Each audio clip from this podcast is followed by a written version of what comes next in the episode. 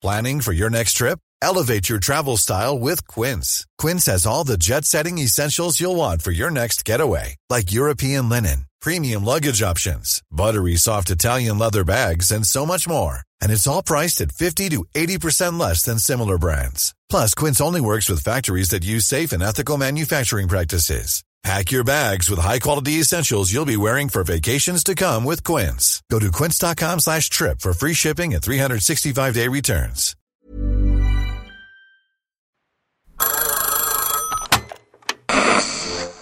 Hola. Hola. Hola, hola. ¿Estás ahí?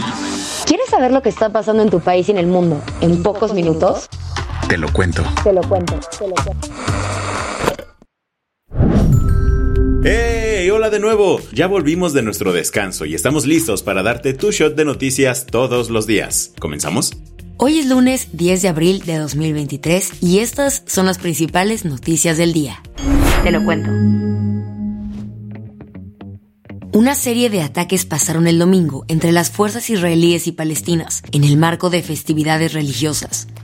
Una escalada de tensiones se dio entre las fuerzas israelíes y palestinas por ataques a la mezquita Al-Aqsa, ubicada al sur de la explanada del Monte del Templo. Podríamos decir que todo comenzó la madrugada del miércoles pasado, cuando las fuerzas israelíes atacaron la famosa mezquita, desalojando por la fuerza a decenas de personas que se encontraban adentro. Gaza dijo nope y respondió con el disparo de varios cohetes. El target, el sur de Israel. Esto llevó a que el ejército israelí atacara varios objetivos en la franja, pero las cosas volvieron a agarrar vuelo el mismo miércoles por la noche, ya que hubo un nuevo enfrentamiento entre la policía y algunos practicantes del Islam. Luego, el viernes estalló una nueva ola de violencia cuando Israel se dirigió a objetivos militantes palestinos en el sur de Líbano y Gaza. Fue durante estos ataques que se reportó la muerte de dos mujeres, además de un turista italiano. Para el sábado, Israel lanzó una serie de ataques a Siria después de que seis cohetes le fueran disparados. Esto continuó el domingo por la mañana, pues el ejército israelí realizó una serie de strikes hacia un complejo militar sirio. Todo esto suena a un círculo vicioso, lo sabemos, pero es súper importante que sepas que la escalada de tensiones se dio por los ataques a la mezquita. ¿La razón? Pues que es un lugar simbólico para el mundo musulmán e importante para la identidad palestina. Para darte un poco más de contexto, este domingo se marcó la rarísima coincidencia de los periodos de la Pascua judía, el Ramadán islámico y la Pascua cristiana. ¿Qué más hay? Este fin de China envió decenas de aviones de combate hacia Taiwán, donde realizó ejercicios militares. El domingo el Ejército Popular de Liberación de China, o EPL como se le conoce, mandó 70 aviones de combate, incluidos fighter jets, aviones de reconocimiento y reabastecedores de combustible hacia Taiwán, específicamente a la zona de identificaciones de defensa aérea taiwanés. A pesar de que nadie ha dado las ubicaciones precisas, el Ministerio de Defensa taiwanés confirmó que al menos 31 aviones habían cruzado la línea media. Mmm, ¿qué es eso? La frontera de facto entre Taiwán y China. ¿Y por qué Pekín le anda mandando esto a Taipei? Fíjate que los trainings militares son una respuesta a la visita de Tichai Ing-wen, la presidenta de Taiwán, a Estados Unidos la semana pasada. ¿Qué anduvo haciendo por ahí? Parte del trip incluyó verse con el presi de la Cámara de Representantes estadounidense, Kevin McCarthy. Ojo aquí, porque China había advertido que habría represalias contra la isla si Chai tenía esta reunión. Según el coronel chino Xi Ji, este tipo de operaciones son necesarias para salvaguardar la soberanía nacional y la integridad territorial de China.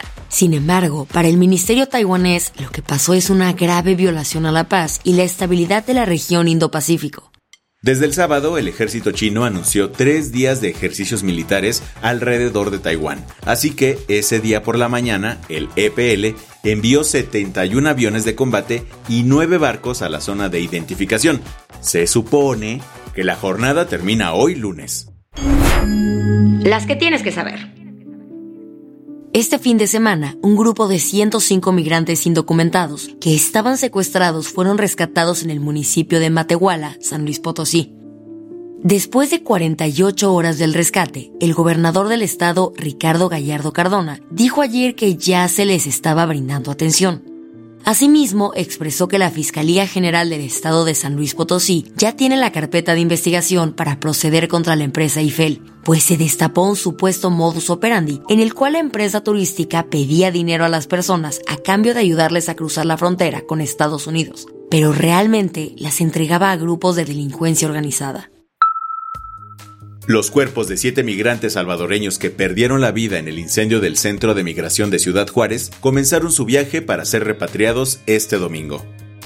Los cadáveres están siendo transportados en una camioneta urban escoltados por la Guardia Nacional. Al cruzar la línea fronteriza con Guatemala, la custodia de los cuerpos se le cedió a la Policía Nacional Civil de Guatemala y al Instituto Guatemalteco de Migración se filtraron documentos clasificados del Pentágono sobre la defensa militar ucraniana y al parecer Ucrania no anda en su pic.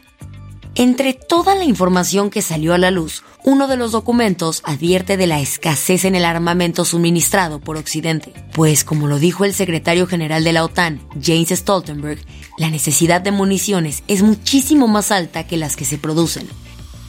De igual manera salió que Ucrania también anda cojeando en su defensa aérea, personal militar y equipamiento para civiles. Este sábado, la policía de Irán anunció una nueva medida de control para las mujeres iraníes, la instalación de cámaras inteligentes. El país, que ahora busca una vigilancia estilo 1984, anunció que dichas cámaras estarán encargadas de identificar y castigar a las mujeres que violen el código de vestimenta de la República Islámica, o sea, no usar el hijab correctamente.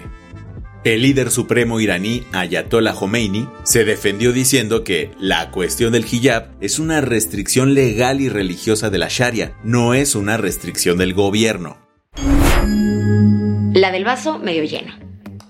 Después de 50 años de enormes esfuerzos, la población de tigres de India se está recuperando y a un paso excelente.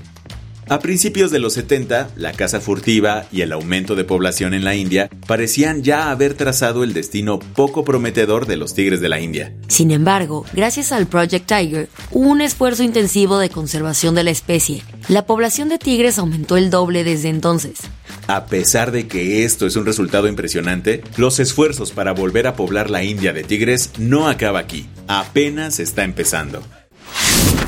Con esto cerramos las noticias más importantes del día. Yo soy Isabel Suárez. Y yo soy Baltasar Tercero. Gracias por acompañarnos hoy en Te lo Cuento. Nos escuchamos mañana. Con tu nuevo shot de noticias. Chao.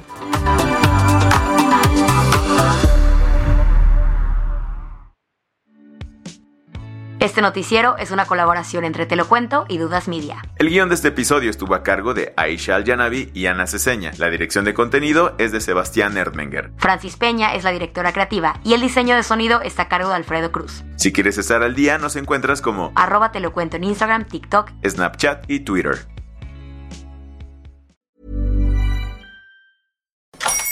Hola, buenos días, mi pana. Buenos días, bienvenido a Sherwin Williams. ¡Ey! ¿Qué onda, compadre?